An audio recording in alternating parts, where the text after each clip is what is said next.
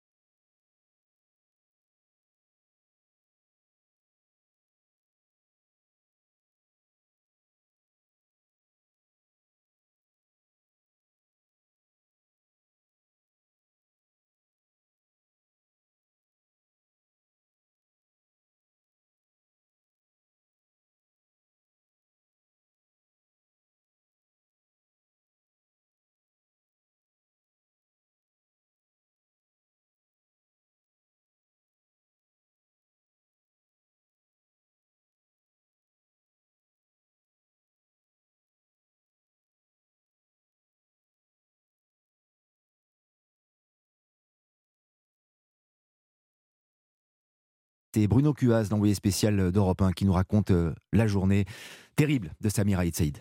Et oui, Lionel, la quatrième place, la médaille en chocolat, mais surtout un torrent de larmes pour Samir Aït Saïd, notre porte-drapeau. Dans cette finale des anneaux, il a fait le métier, mais il a dû se contenter de 14,9 à 3 dixièmes de la médaille de bronze. La déception est immense, mais il nous a surtout expliqué en larmes qu'il avait bien failli ne pas disputer cette finale en raison d'une blessure au biceps subie à l'entraînement. L'échographie était rassurante, mais il n'a pas pu s'entraîner ces trois derniers jours et il a même zappé l'échauffement précédant la finale. Après sa double fracture tibia péroné à Rio, c'est à nouveau la poisse pour le gymnaste d'Antibes qui a quitté la zone mixte avec la rage au ventre, bien décidé à relancer la chasse aux médailles du côté de la Défense Arena lors des Jeux de Paris 2024. Mais on est triste quand même par rapport à cette image parce qu'il n'a pas démérité Jean-Claude Perrin véritablement. C'est dur les anneaux. Je pense qu'avec euh, peut-être euh, l'haltérophilie en termes de, force, de puissance de, corps également, c'est ce qu'il y a de plus, de plus dur, de plus terrible dans l'entraînement, dans, la compétition. Et il était encore une fois blessé, touché au, biceps. Il a même pensé à un moment donné ne pas participer à la compétition il y a encore euh, quelques heures.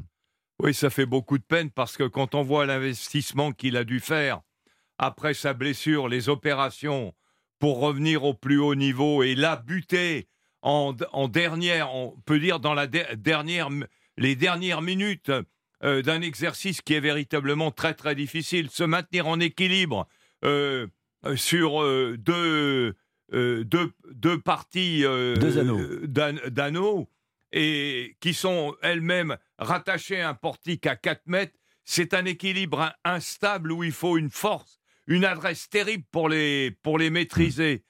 Et, et, moi, ça me fait une peine immense parce que quand je vois l'investissement qu'il a eu pour revenir euh, physiquement et ensuite techniquement pour gagner sa place, c'est véritablement un exemple.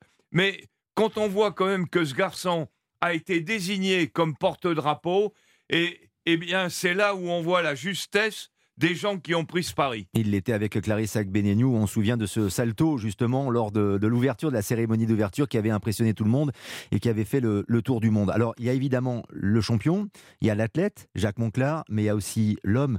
Mentalement, ça doit être tellement dur pour lui aujourd'hui. Euh, on se dit qu'il faut avoir une force incroyable, une force mentale incroyable pour continuer et pour euh, viser euh, Paris 2024, tout simplement. Oui, oui, c'est difficile. Pourquoi c'est difficile? D'abord, euh, Samir est une très belle personne. Mmh. Samir est admirable. Euh, qu'est-ce qui est dur? C'est d'être quatrième, c'est d'être en bas du podium, parce qu'en valeur absolue, la perf, elle est belle. avec la blessure au biceps qui arrive au dernier moment, avec un mouvement à son nom dans l'histoire de, de son sport, hein, le, Oui. le. Cette combinaison. Cette combinaison. Ouais. Mhm. Alors oui, bien sûr, c'est pas de peau d'avoir ce biceps parce que Samir travaille beaucoup en force. Mais je pense que l'homme se relèvera. Il s'est relevé d'une jambe brisée en mille morceaux. Euh, il a que trois ans devant lui. Euh, il est déterminé. Il est fort. Il sait ce qu'il a à travailler dans un concours qui était de très haut niveau. Et c'est sûr que ce grec euh, lui a enlevé la troisième place et que ça nous a fait mal au cœur. Mais en valeur absolue, la perf, elle est belle. La Mm. perf, elle est belle. C'est ce qu'il faut qu'il se dise et qu'il travaille là-dessus. Là-dessus. Et il aura, il sera récompensé par un podium en 2024. hein. il est à l'INSEP. Lui, l'antibois, s'est exilé. C'est sûr qu'il doit trouver une différence de température. mais, mais voilà, il a, il a tout mis en œuvre. Et, et- et clairement, clairement, euh, on lui souhaite le meilleur. Et l'homme qui est derrière lui, derrière l'athlète, avec son charisme, avec ce sourire, avec cette détermination, avec cette capacité à, à- à- à s'investir pour lui et pour les autres et son papa au premier chef, et ben tout ça, ça nous a porté et bravo à lui. On lui attribue la médaille du cœur aujourd'hui. Voilà, c'est le Chinois bravo. qui a obtenu la médaille d'or, mais c'est la médaille du cœur qui est donnée euh, directement et, et bien volontiers à Samir Aït Saïd. Alors des médailles, des vraies, en tout cas, il y en a eu aujourd'hui pour la délégation française de la première. C'était euh, très tôt ce matin avec le pistolet de vitesse à, à 25 mètres. Souvenez-vous à Rio, Jean Kicompo avait obtenu l'argent. Et bien cette fois-ci, Marie Guida, c'est l'or. La Marseillaise pour la plus haute marche du podium pour Jean-Qui Campois au terme d'une finale quasi parfaite, maîtrisée de bout en bout. Le tireur français grand favori décroche le titre olympique en tir à 25 mètres, sa deuxième médaille olympique après celle d'argent obtenue à Rio en 2016. Une belle récompense pour celui qui a découvert le tir à 10 ans, maréchal des logis.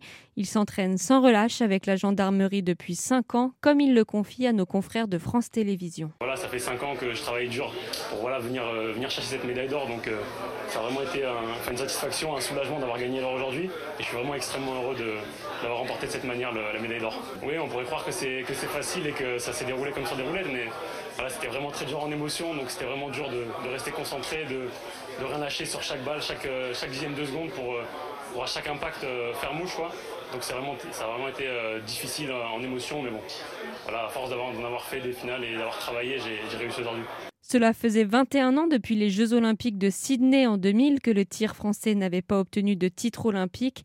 Et à seulement 25 ans, Jean-Qui Campois sera forcément un sérieux client à domicile dans 3 ans pour les Jeux olympiques à Paris en 2024. Et voilà, on spécule sur Paris 2024 et on a raison de se projeter parce que tout ce qui est emmagasiné comme expérience et comme médaille va permettre sans doute de réussir euh, dans trois ans une très très belle euh, Olympiade à Paris. Ce sera peut-être aussi le cas pour l'équipe de France d'équitation qui a encore remporté une médaille. Souvenez-vous de Roger-Yves Bost, euh, médaille d'or euh, il y a quatre ans, maintenant cinq ans à, à Rio. Eh bien, l'équipe de France a obtenu la médaille de bronze au concours complet aujourd'hui. Et puis on espère qu'en sport collectif, il y aura des médailles également. Pourquoi pas le handball féminin avec l'équipe de France qui s'est imposée aujourd'hui 29-22 face au Brésil et qui se qualifie pour les quarts de finale, avec notamment un match magnifique de la gardienne Cléopâtre Darleux. C'est du... du bonheur surtout. Non, franchement, c'est surtout de la joie, euh, d'une équipe retrouvée, d'un état d'esprit euh, retrouvé et euh, voilà, de ce collectif en fait qu'on avait un peu perdu depuis, je dirais, depuis le début de la compète même. Et du coup, c'est vraiment un plaisir de, de rentrer enfin dans la compétition. C'est ça, rentrer dans la compétition, Jacques Monclar pour ces handballeuses, euh, on a douté quand même, elles sont euh, passées presque juste juste. Maintenant, entrer dans les quarts de finale, c'est peut-être une autre compétition qui, qui commence avec Bahreïn, hein, qui est ça qui se, qui se profile à l'horizon pour, euh, pour les Françaises. hein. Pour les garçons. Pour les garçons, oui, pour, Pour les- oui, pour les ça, pour les garçons. garçons, pour les filles. On est, pour On- les filles, on je crois attend. qu'on est en attente du tirage parce que tous les matchs sont pas finis. C'est valable aussi pour les filles du basket. Oui, quand on rentre mal dans une compétition, c'est difficile. Mais quand on arrive à s'en sortir, ce sera le cas de nos volleyeurs aussi, les garçons, eh ben, on arrive en quart de finale, on remet les compteurs à zéro. Et chez nous, dans nos sports, le Mm. quart de finale, c'est le juge de paix. C'est soit, ben, on est un peu comme un couillon, soit on a l'objectif du podium qui est là devant vous. Et vous aurez trois chances sur quatre d'aller sur le podium. Donc c'est terrible. Le quart de finale, la mort subite, on remet les compteurs à zéro. Et nos filles, nos volleyeurs, ils ont tous à gagner, tout à gagner parce que ils sont sortis, mais alors, ras les fagots, les filles du basket aussi. Donc, tout est à gagner de derrière. Ce ne sera pas le cas, ce sera le cas inversé pour les garçons du basket et les garçons du hand qui font figure de, Hmm. de, de- de- de favoris en quart de finale. hein. Les garçons contre euh, du hand contre Ba- Bahreïn et nos garçons, ce sera pas cadeau non plus, euh, du basket contre l'Italie. Donc, euh, oui, elles ont tout à gagner. Les compteurs sont à zéro. Nouvelle compétition, c'est la mort subite. On n'a plus le droit à l'erreur. Mais le fait d'avoir gagné contre le Brésil de manière très solidaire, Jean-Claude Perrin, ça va forcément donner encore plus de force, d'impact à cette équipe de France de handball. Oui, parce que c'est une nouvelle épreuve qui commence. hein. C'est l'épreuve qui permet euh, non pas du renouveau, mais une espérance nouvelle. Et ça, c'est très très important euh, dans tous les sports co. Et quand vous appartenez à, à ces quatre derniers, eh bien, ma foi, on ne peut pas dire que c'est une nouvelle chance, mais une chance nouvelle. Chance nouvelle à saisir, à prendre, on s'en fera l'écho évidemment sur Europe 1 dans le Club Tokyo. Première partie terminée, deuxième partie dans un instant. Notre invité c'est Christine Aron. On va parler évidemment de, de sprint et d'athlétisme. A tout de suite, c'est le Club Tokyo. Europe 1, le Club Tokyo. Place à notre invité, place à notre invité et maintenant avec toujours nos experts, Jean-Claude Perrin, Jacques Monclar, l'athlétisme et notamment le sprint, le 100 mètres. On est ravis, très heureux d'accueillir en direct Christine Aron. Bonjour Christine Aron. Bonjour. Merci d'avoir accepté notre invitation. On est très content de vous avoir parce que vous savez qu'on vous aime beaucoup. Vous êtes une des plus grandes championnes du sport français et Jean-Claude Perrin ne me démentira pas. Évidemment. Avant de rentrer dans les détails, Christine Aron, de comment se déroulent euh, notamment ces, ces Jeux Olympiques euh, et les victoires en, en 100 mètres. Comment vous les vivez? Comment vous les suivez, ces Jeux Olympiques de Tokyo? Bah, je regarde, pas la nuit, mais euh, je regarde la journée, un petit peu euh, ben, ce qui passe sur France TV, et puis les résumés. euh, voilà. Donc, quand, dès que je peux, euh, je peux regarder, je regarde. En tout cas, euh, j'ai essayé de suivre euh, le sprint et puis euh, d'autres disciplines aussi à côté, hein, puisqu'il y a d'autres Français qui concourent. Ce sont les Jeux Olympiques, donc on, on suit un petit peu toutes les disciplines. Alors, on se souvient évidemment qu'à Athènes, vous aviez remporté dans le relais 4 x 100 mètres la, la médaille de bronze. On parlera du relais dans, dans quelques instants. Mais d'abord, d'abord, les deux disciplines reines, le 100 mètres masculin le 100 mètres féminin. Avant d'évoquer euh, la Jamaïcaine euh, Thompson euh, Hera, hier, c'était l'amon Marcel Jacobs, l'Italien, qui s'impose 9,80 de manière euh, enfin, très surprenante parce que le grand public ne le connaît pas. ne le pas. Mais ouais. Exactement, c'est vrai. C'est un, un sacré gabarit. En plus, bon, il n'a pas vraiment le style euh, italien qu'on imagine, hein, euh, Christine Aron, quand on, quand on le voit. Qu'est-ce que vous pensez de cette performance et de ce nouveau champion? Mais c'est vrai que Marcel Jacob, on ne le connaissait pas beaucoup. hein. Il a été champion d'Europe en salle cet hiver. Et puis c'est vrai qu'il a eu, euh, il a fait quelques courses sous les 10 secondes euh, cet été. Mais, là, c'est vrai que c'était, euh, c'était une grande surprise. On l'a vu dès les demi-finales qu'il était, il était très en forme. Et bon, c'est un gabarit assez vraiment puissant. hein. Il a de, de bons fessiers, ce qui est important aussi en sprint, bien, pour bien se propulser. Il a un style bien la nuit, une bonne technique. Et puis bon, c'est vrai que sur ses courses, c'était solide, quoi. Il y avait une bonne technique et il a un petit peu surpris tout le monde. Et de là, à dire, de là à dire, Christine Aron, qu'il est le, le successeur du Shane Bolt, il a évidemment son, son- pas évidemment son palmarès, mais euh, il lui succède en tout cas euh, sur le 100 mètres euh, olympique. Est-ce qu'on peut aller jusque-là? Non, après, je crois que chaque athlète est différent. Usain Bolt, c'était un grand champion. Après, maintenant, Marcel Jacobs, il, euh, il arrive sur le devant de la scène et puis on lui souhaite une belle carrière et puis on verra ce qu'il peut, euh, ce qu'il peut euh, faire. Hmm. Mais euh, on n'en est pas là quand même. Votre sentiment, Jean-Claude Perrin, sur ce champion italien, on le précise, alors même s'il a vécu aux États-Unis, son père d'ailleurs euh, est américain, mais il est venu très très vite euh, en Italie.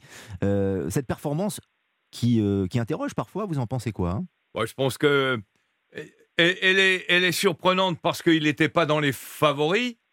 Elle est surprenante parce qu'il n'avait pas fait autant de bonnes performances que les autres. Mais ma foi, il a gagné avec une marge. Il a gagné euh, dans, euh, dans, les, dans les séries et puis dans la, dans la finale. Il n'y a rien à redire. Euh, vous savez, maintenant, on est quand même dans le domaine de la suspicion éternelle dans le sport. Mais faut pas exagérer. Voilà un gars qui a fait de bonnes performances, que ce soit en salle ou en plein air. Eh bien, ma foi, il faut lui euh, donner cette justice. Il a, il a concouru, il, il a gagné. Et ma foi, il bat le record d'Europe avec 10 avec 9,80, 9,80. ce qui n'est pas facile. Et il est cham- champion olympique et on rappelle que Jimmy Vico n'avait pas passé le, le ca- le- le cap de, de- de la demi-finale. Il, a, il est pas arrivé en, il était en demi-finale, il n'est pas arrivé jus- jusqu'en finale. Le 100 mètres féminin avec la Jamaïcaine, enfin d'ailleurs les trois Jamaïcaines, mais la Jamaïcaine Hélène Thompson ira en 10,61. Quel est votre sentiment, Christine Aron, de cette euh, domination? Alors vraiment la sans partage de, de la Jamaïque. Et c'est vrai que 10,61 pour Hélène Thompson, c'est extrêmement rapide. hein. Bah, c'est vrai que de toute façon, les Jamaïcaines, elles sont euh, très présentes. Enfin, les Jamaïcains, d'une manière générale, sont très présents sur le sprint depuis euh, des, des, années. hein. Euh, Ils commencent très tôt, ils ont vraiment la culture de, de l'athlète. Et puis là, Hélène Thompson, on la connaît, elle court depuis des années. Elle avait déjà fait de très bonnes performances, mais c'est vrai que là, elle nous a mis un petit coup de massue. Elle a fait une course magnifique, hein, de bout en bout. Elle est bien partie, elle a bien enchaîné. C'est une fille, enfin techniquement, moi je trouve ça très beau. hein, euh, Un bassin euh, hyper bien placé, des appuis solides au sol. Et ce qui m'a aussi impressionné, c'était euh, c'est son relâchement. Parce que le sprint, en fait, il faut savoir se contracter pour aller vite et en même temps être très relâché dans l'effort. Et là, elle a, elle a fait superbement bien, quoi. Donc bravo, c'est une performance extraordinaire. Euh, on n'en voit pas souvent hein, des 10-60. C'est vrai que sur les, euh, les, les séries, les demi, on a vu quand même pas mal de courses en moins de 10-80, ce qui est déjà bien, très bien quand même, c'est un super niveau. Mais là, c'était voilà, c'était c'était très beau, c'était génial. Moi, j'ai bien aimé. Alors, c'était génial, on a bien aimé, on a apprécié, et c'est vrai. Et les Françaises, alors, dans ces euh, Jeux Olympiques, Christine Aron, quel est votre regard? On est un petit peu en berne quand même, il faut le reconnaître. Oui, c'est vrai que depuis euh, quelques années maintenant, euh, il n'y a pas beaucoup de Françaises qui arrivent en fait à, ben, à être euh, bon, en demi-finale, en finale encore moins. C'est vrai qu'on a eu quelques Françaises, Carole Zaï, Orlane, Orlane Bizot aussi, qui étaient euh, euh, comment, euh, qui se rapprochent, euh, qui sont un peu sous les 11-10. Euh, mais ça reste euh, au niveau mondial, ça reste des performances moyennes, sachant que c'était leur euh, leur pointe, c'était une pointe, c'était pas, euh, ce sont pas des performances régulières. Pour pouvoir euh, accéder au, au, au final mondial, il faut quand même être très régulière, proche des 11 secondes, pour pouvoir descendre sous les 11 secondes. Et c'est vrai qu'en France, on, on manque de sprinteuses régulières euh, avec une, une bonne densité de performance. Quand on fait ça au championnat de France, derrière, il faut pouvoir enchaîner plusieurs courses sur, enfin, 11 secondes ou sous les 11 secondes pour pouvoir être en finale. Et, euh, et malheureusement, on, on manque de sprinteuses à ce niveau-là. Ça, c'est très clair. La faute à qui ou la faute à quoi? Le problème de génération, de formation, de, de moyens? Comment vous l'expliquez, Christine Aron? Après, il faut être dans la vie des athlètes. hein. Euh, Chaque athlète a une vie différente. C'est vrai qu'il y y a différentes choses qui peuvent rentrer en compte. C'est vrai qu'il y a le, ben, le, le, le, coach, euh, l'entourage, euh, il y a la gestion aussi de la vie personnelle. Est-ce que ce sont des athlètes qui font des études ou pas? Comment est-ce que comment est-ce qu'on s'investit aussi dans sa pratique? Moi, j'ai vu que euh, quand j'étais athlète, il y avait quelques sprinteuses donc il y avait plus des ambitions pour aller dans un championnat, mais juste y aller, quoi, pas de- d'aller plus loin et de performer. Et euh, c'est là, c'est tout aussi un mental, un travail d'investissement euh, quotidien pendant des années qui fait aussi qu'on fait la différence. Il faut savoir ce qu'on veut. Donc, euh, mais ne connaissant pas personnellement maintenant les, les sprinteuses, je ne les côtoie pas, donc je ne sais pas vraiment comment elles s'investissent dans, dans, dans leur sport. Quoi. Ouais. Juste un petit mot, tiens, pour conclure, Jean-Claude Perrin, sur euh, ce que dit Christine Aron, qui est très très juste. Enfin, des Christine Aron aujourd'hui, malheureusement, on n'en a plus en, en France. Non, parce que je viens de regarder euh, les moyennes des performances de Christine. Je ne parle même pas 10,73 de son record du Rhum. Je regarde par exemple les performances qu'elle a réalisées en moyenne, je dis bien en 2005. Eh bien, on est très très loin. Elle est toujours en tête des bilans. Donc, c'est la, c'est la preuve que non seulement elle avait, elle avait de l'avance, mais que les gens n'ont pas tellement progressé. Et, et elle vient de dire une chose capitale et pertinente pour la préparation des Jeux Olympiques, c'est que faire une performance de pointe un jour de championnat ou dans un meeting, c'est bien, mais simplement il faut avoir la possibilité de le répéter. C'est la répétition qui fait la qualité de l'athlète. Voilà, vous nous manquez, Christine Aron. tout simplement. Ah, c'est l'athlète, euh, évidemment, qui, qui nous manque, la grande championne que, que vous êtes et, et que vous restez. Merci C'est vrai que la piste Oui. me manque toujours aussi. hein. C'est vrai Ouais, bah oui. Ouais, oui, oui, je, je sais bien. quand je regarde les jeux, je regarde les athlètes, bien évidemment, on a, euh, ça me manque de ne pas être dans les compétitions, de ne pas chausser les points, d'avoir cette folle vitesse. euh, c'est voilà, c'est ça reste toujours. Bien sûr, puis à l'émotion, les, les sentiments et, et le- les souvenirs qui, qui remontent et les images des, des Jeux Olympiques auxquels vous avez participé, évidemment, Sydney puis Athènes, je le disais, avec le relais 4 x 100. Merci infiniment, Christine Aron. On était très, Merci très, très heureux de vous avoir sur l'antenne d'Europe 1. À très bientôt. Et bonne fin de Jeux Olympiques, alors. Il y a encore de l'athlé à suivre, hein, évidemment. Au revoir, Christine. On se retrouve dans un instant avec nos experts, avec euh, Jean-Claude Perrin, avec Jacques Monclar. Et le Flash Olympique est à venir aussi.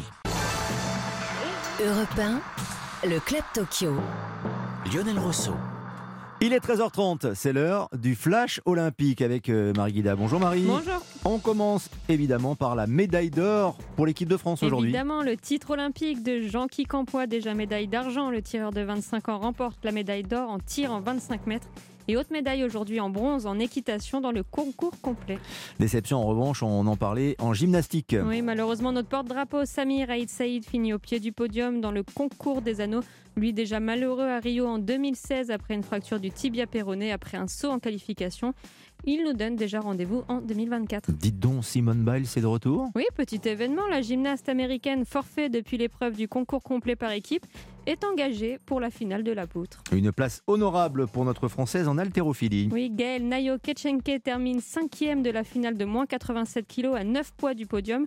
Une jolie place pour elle qui s'était fracturé le bras en 2019 et qui revient de loin. Le cyclisme sur piste a commencé. Oui, une belle performance des Françaises, cinquième des qualifications en battant le record de France de la poursuite. Elles seront opposées aux Canadiennes demain pour le prochain tour. On va parler de basket dans un instant. Les Françaises sont qualifiées pour les quarts de finale. Oui, malgré leur défaite ce matin contre les Ça passe pour les Françaises en handball. Les filles se sont imposées 29-22 contre le Brésil.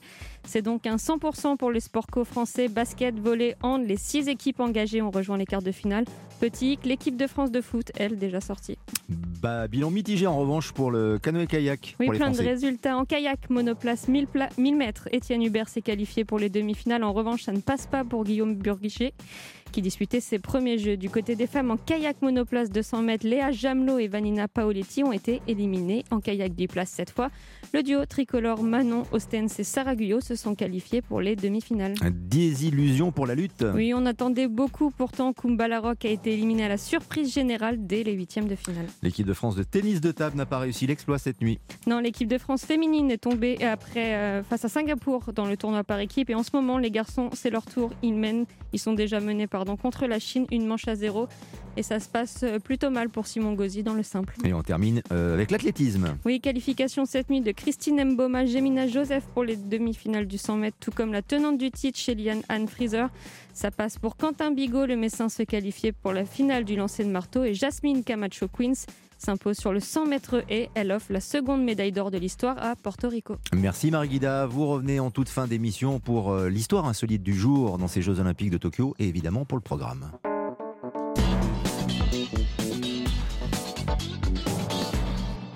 Le Club Tokyo sur Europe 1, comme chaque jour en direct, bien sûr, avec nos voix olympiques Jacques Monclar, Jean-Claude Perrin. Parlons sport collectif et parlons du basket. On le disait effectivement, les filles sont en quart, euh, malgré la défaite contre les États-Unis cette nuit 93-82. Et euh, les garçons aussi sont en quart. Ils vont jouer contre euh, l'Italie.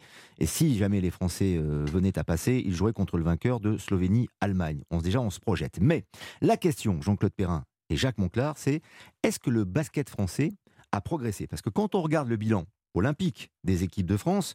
On a, alors c'est vrai, euh, il y a assez longtemps, une médaille de bronze en 1948 et puis la médaille de bronze en 2000 pour les hommes. Chez les femmes, Jacques Monclar, D'argent, d'argent, d'argent. pardon. Finaliste. Oui, oui, absolument. Oui, en 2000, vous avez raison, contre les États-Unis. Et, euh, et chez les femmes, 2012. Mhm. On a, juste, on a juste une médaille. Est-ce que vous avez le sentiment qu'aujourd'hui on a progressé, que véritablement ce bilan euh, français olympique est, est intéressant, qu'on est dans une marge évolutive hein? D'abord, je vais faire mon désagréable. Il y a peu de sports aussi universels que le basket. Cherchez-moi un pays qui joue pas au basket dans le monde. Hmm. Donc déjà, c'est vrai qu'il faut que 5 mecs hein, ou 5 filles. Mais- donc la concurrence est là. Hmm. L'accès au jeu est pas toujours facile. Il y a eu de, de 1960 à 1984, un trou de participation. De 84 à 2000, un trou de participation. Et de 2000 à 2012. Parce qu'il faut sortir de- des qualifs européennes. Donc déjà. Mais oui, nous progressons. Nos filles restent sur une médaille, une, quatrième place à Rio. Nos filles restaient sur une médaille d'argent finaliste en 2012. Les garçons sont euh, qualifiés depuis 2012-2016, qui ont été en 2012, c'est une vraie frustration de perdre en quart de finale contre l'Espagne, un match qu'on avait qu'à gagner. Euh, les garçons ont raté Rio. Hein, on s'est mis dans le mur, mais à l'inverse, on a médaille de bronze en 2014 au- à la Coupe du Monde et médaille de bronze à la Coupe du Monde de 2019 aussi en garçon. Les filles sont finalistes du championnat d'Europe. Quand on gagne pas, on prend un coup sur la tête. Oui, on a progressé. On a progressé et ça se matérialise en équipe de France. Euh, depuis 2005, en garçon, on ramasse des médailles. hein. Il y a eu euh, la génération Tony Parker, post-Sydney, qui était la génération Sierra, Rigaudot, Rizaché, Forest. Euh, je, je, je, je suis certain qu'on progresse. Nos équipes de jeunes sont championnes d'Europe très souvent. Simplement, c'est pas matérialisé en club. Pourquoi? Parce que l'économie de nos clubs n'est pas suffisante pour garder nos talents. Que ça part en NBA, que ça part en Europe, que ça part partout. Mais oui, on progresse. Oui, on joue les, les yeux, dans les yeux avec tout le monde. On est la seule équipe au monde à avoir tapé deux fois les Ricains, deux fois de suite, en match officiel de grande compétition. Alors, chez nous, il y a quand même un grand méchant loup. hein. Vous savez que les filles, Lionel, en, en- les Ricaines, 51 victoires de suite aux Jeux Olympiques. C'est quand même, je veux dire, on n'a jamais vu un truc pareil. Et, et- et chez les garçons, quand ils envoient l'armada, même si on les a tordus en ouverture, c'est quand même pas cadeau. Alors, je sais, vous nous l'avez dit il y a deux ou trois jours, euh, l'important dans les Jeux Olympiques, ce n'est pas que la médaille. Mais là, dans ce bilan de progression que vous développez admirablement, Jacques, il en manque des médailles quand même, non? Oui, mais elles sont rares. Elles sont rares dans tout. Hmm. C'est pas, je veux dire, c'est pas un jukebox, euh, les Jeux Olympiques. hein. On n'arrive pas en mettant une pièce, pièce. et on Et a une ta médaille. chanson C'est une longue lutte. C'est une longue lutte. Et là, on joue l'Italie. Je lis ici ou là la voie royale. La voie royale. Mais c'est comme quand vous êtes en voiture. Ok? C'est quand la route est dégagée, que tout va bien, vous allez faire une ânerie et que vous allez avoir un accident. Donc, restez focus. Oui, on a l'ambition de retrouver nos amis d'outre-Atlantique en finale. Mais il va falloir tordre les Italiens qui ont été éliminés la Serbie en Serbie en qualification euh, pré-olympique, qui là sortent, et alors c'est un joli poil à gratter à jouer, et derrière, Slovénie-Allemagne, si la Slovénie sort, on va jouer un des trois meilleurs joueurs du monde, euh, Luka Doncic, avec une équipe qui a été championne d'Europe en 2017. Euh, nous, on était le champion d'Europe 2013. Voilà, je veux dire, c'est c'est dur, c'est dur. Le basket est universel, la concurrence est terrible. Votre regard, Jean-Claude Perrin, sur ce sport universel, sur ce sport collectif aussi, vous avez entraîné euh, des champions de, de sport collectif, le foot euh, notamment. C'est une approche particulière quand même dans une compétition comme les Jeux Olympiques, quand on est engagé euh, dans cette compétition. Et comme le disait si bien Jacques, il n'y a qu'une seule médaille. Quoi. Il n'y a pas énormément de médailles. En judo, tu as la possibilité d'en avoir. Bah, les Français en ont huit. Mais déjà, par exemple, il y a des catégories différentes. Bien, non, non, bien évidemment. judo, il y en bien a sûr. deux de Non, non, non, bien sûr, bien sûr. Oui, bien c'est sûr. pas démultiplié C'est pas comme dans de démultiplié. nombreux Là, il n'y a sports. qu'une seule médaille pour toutes les, euh, oui, toutes c'est les un, nations. quoi. c'est un sport qui s'appelle le basket et il n'y a qu'une médaille. Hmm. Euh, 206 pays, c'est quasiment au- aussi important sur le plan universel, mondial, euh, que l'athlé. Donc, euh, c'est un sport. Moi, quand j'étais gamin, je me rappelle, euh, j'avais été voir les Harlem Globetrotters. Les Harlem Globetrotters, Oui, c'était fabuleux. Ah, c'était, ce sont des pas, acrobates avoir- du basket. C'est ouais, magnifique. je devais avoir 10-12 ans. Ouais, ouais. Euh, pour moi, c'était magique, c'était des magiciens. Hmm. Je pensais que jamais on pourrait rattraper des gens pareils. Et puis ça s'est produit. Alors je ne vais pas dire on est à leur, euh, à, à leur niveau maintenant, pas du tout. Mais on se rapproche. Le problème Bon, pour on a nous, beaucoup de Français à NBA aussi. Oui, ça, c'est aussi une influence mais qui peut c'est un permettre euh, signe. Mais il y a des, un- l'évolution. il y a des Italiens, il y a des Espagnols. Oui, bien sûr, Eh oui, évidemment. c'est un oui. signe, Jacques. Oui, oui. Tu comprends maintenant, on a de plus en plus de nos gars qui, ayant été formés en France, Hmm. euh, sont euh, sélectionnés aux, aux États-Unis. Mais notre problème, il est comme dans certains autres sports, c'est le développement économique. Et il, il- il faut un peu de carburant pour faire Ouais. marcher la machine. Et, et- et ça, et ça, ça nous manque. le, le foot et le tennis, Hmm. et maintenant le rugby, ne, nous bouffent tout. On n'a plus rien. Ils nous bouffent tout. Cette progression que Oui. vous soulignez, euh, Jacques Monclar, est-ce qu'elle est euh, aussi euh, patente, aussi importante que, que, enfin, que, que- que ces dernières années ou par rapport à- aux Jeux Olympiques de, de 84, par exemple, Bah, ceux de Los Angeles on que vous avez connus On sortait de nulle part, nous. hein. La Mm. France n'était pas qualifiée depuis les Jeux où mon papa avait participé en 60, d'ailleurs, un des Mm. trois, une des trois Olympiades qu'il a faites. Euh, on progresse beaucoup plus. Quand vous, Jean- allez- quand vous êtes en Jean-Claude- 84 à Los Oui. Angeles, c'est quoi l'objectif? C'est participer? C'est pas la médaille, c'est quoi? Vous étiez comme dans un, un, parc d'attractions, vous dire ça y est, Ouais, c'est génial. ça tombe bien, c'était à Los Angeles, c'était un peu Disneyland pour nous. Quoi. Euh, Ouais. On avait fait un truc euh, que on- qui était énorme, on n'a pas été remobilisé, on a été mauvais là-bas, parce qu'on valait entre la cinquième et la huitième, hein, quand vous perdez en prolongation ou d'une pomme contre ceux qui finissent. Et vous faites 11e. On fait 11. On Mm. fait 11. Mm.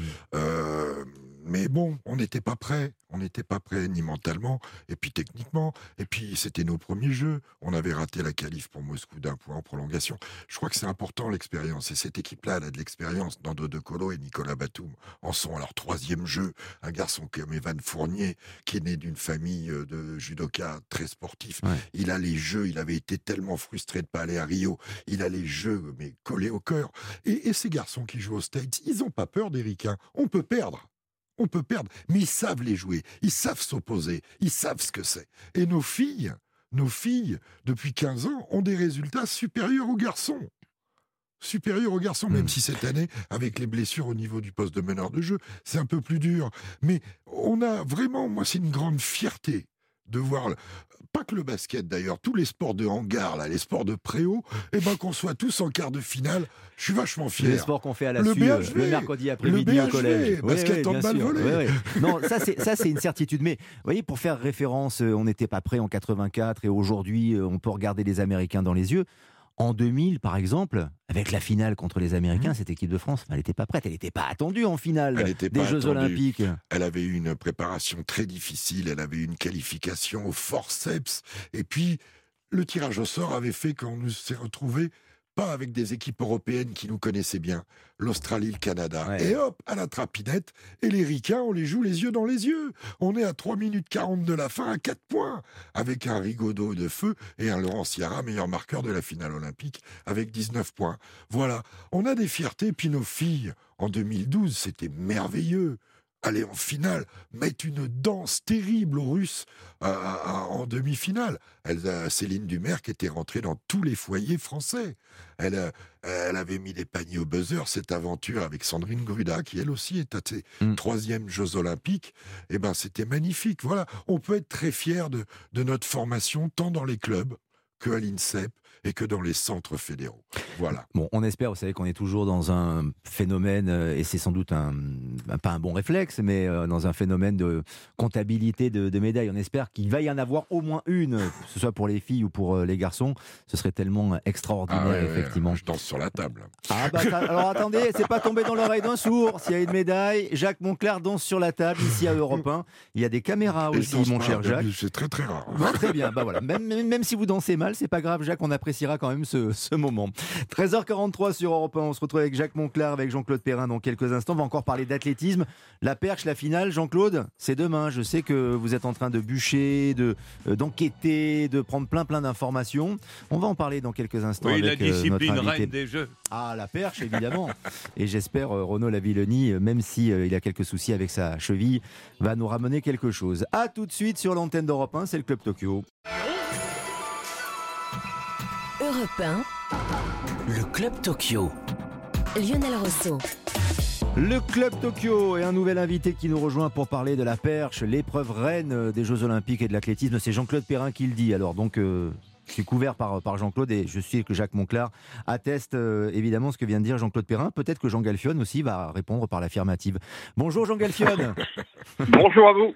On est ravi de vous accueillir, Jean Galfione, grand champion perchiste, champion olympique, bien sûr, en 96 à, à Atlanta. On est ravi de vous avoir en ligne, euh, Jean Galfione. Euh, Jean-Claude Perrin est comme un, comme un gamin, là. Il, quand, depuis qu'il sait que vous allez être avec nous à l'antenne, il est tout content de pouvoir parler de, de perche, évidemment, à- avec vous. Avant d'évoquer d'ailleurs l'actualité de la perche et de ces Jeux de, de Tokyo, et notamment des chances de Renaud Lavillenie euh, demain, malgré sa, sa cheville.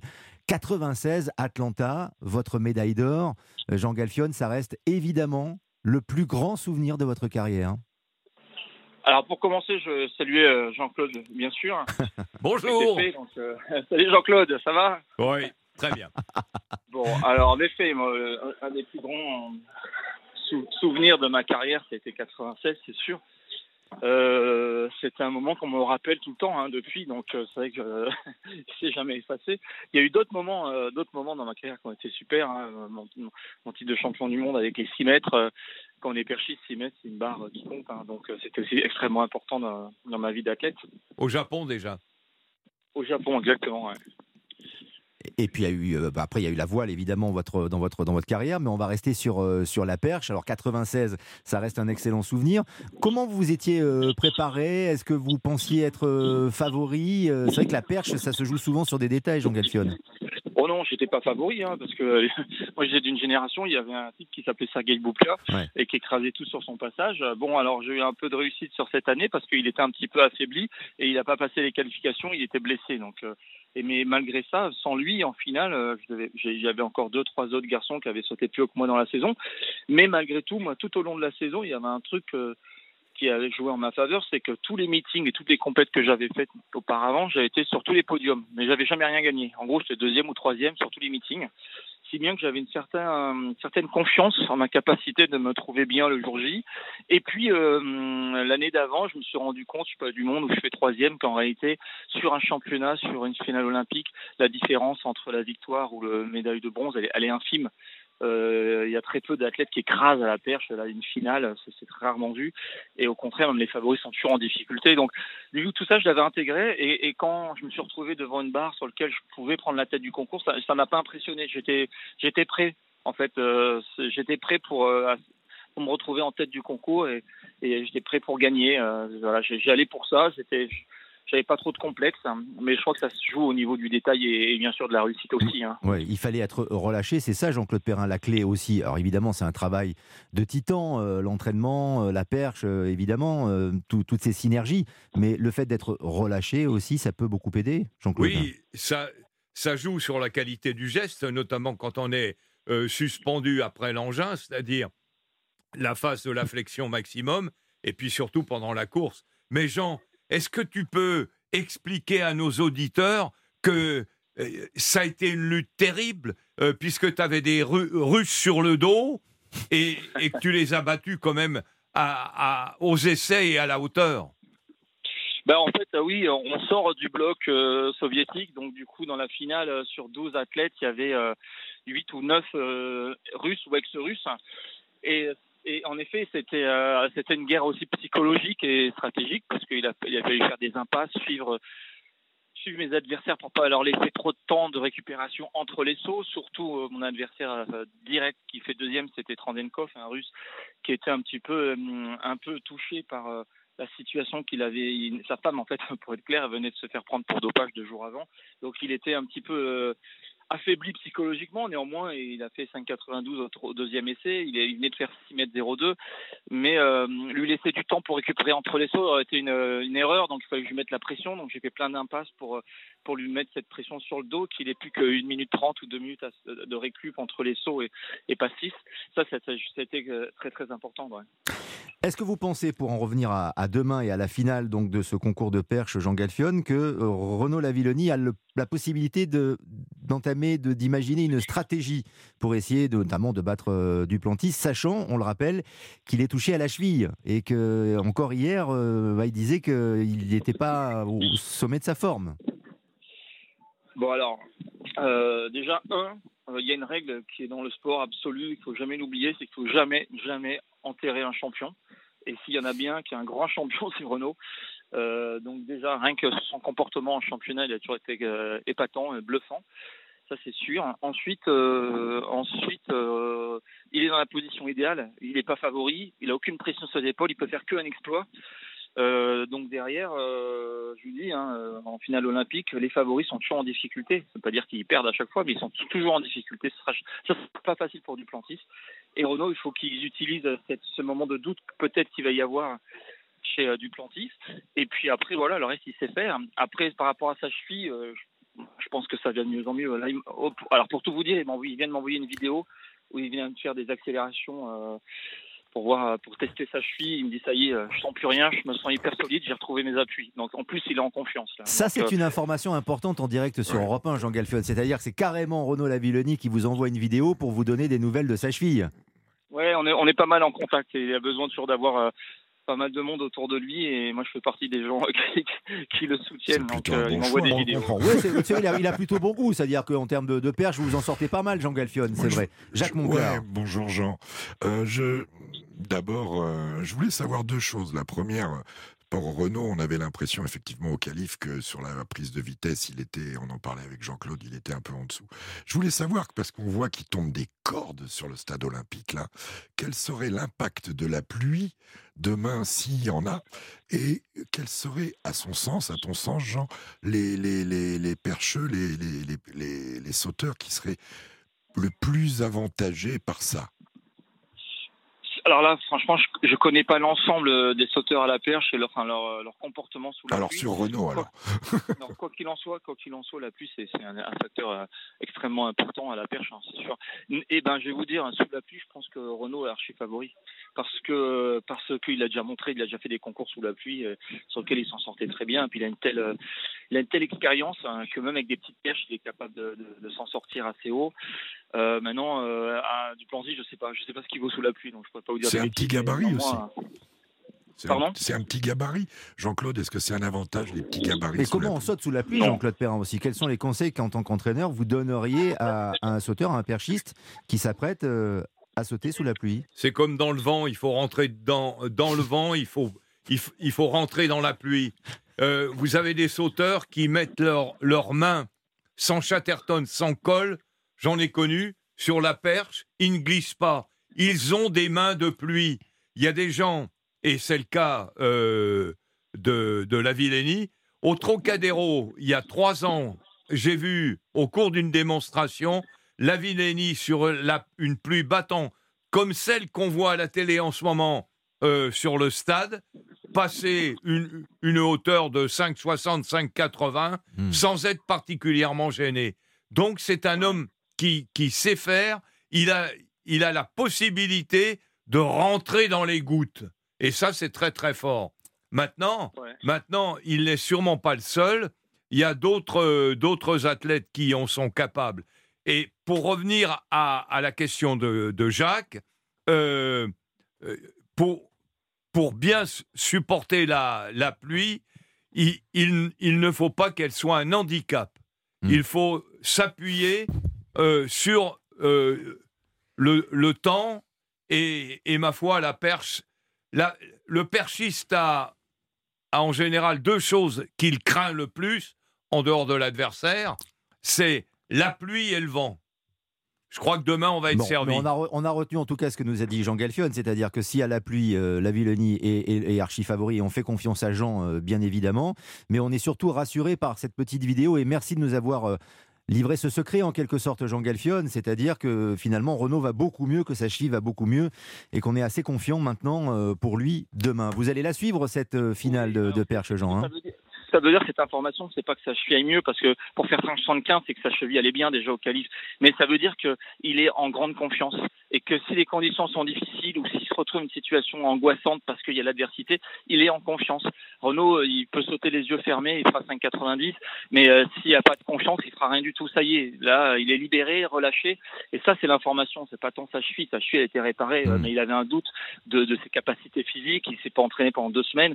Et mais ça y est, ça c'est oublié. Et donc c'est tout, tout est positif. Tout est positif et on est content. Et on est content de vous avoir entendu, Jean Galfion. Et merci pour toutes ces informations et pour tous ces conseils. On vous salue, on vous dit à très vite sur l'antenne d'Europe 1. À bientôt, au Salut, revoir. Jean Au revoir, Jean. Galfion. Et il y a le coach évidemment qui vous embrasse, Jean Galfion. À bientôt.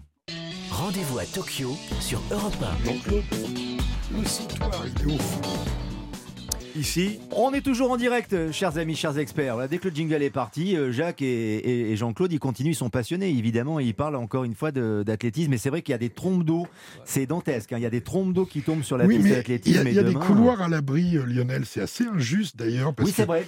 Il y a vrai. des couloirs à l'abri, il y en a qui en prennent Oui, plein. il y a la toiture. Le 5 et le, Le- 6, la le 5 et toiture le 6 du sont à stade. l'abri, ouais, c'est vrai. Il y a la toiture du stade.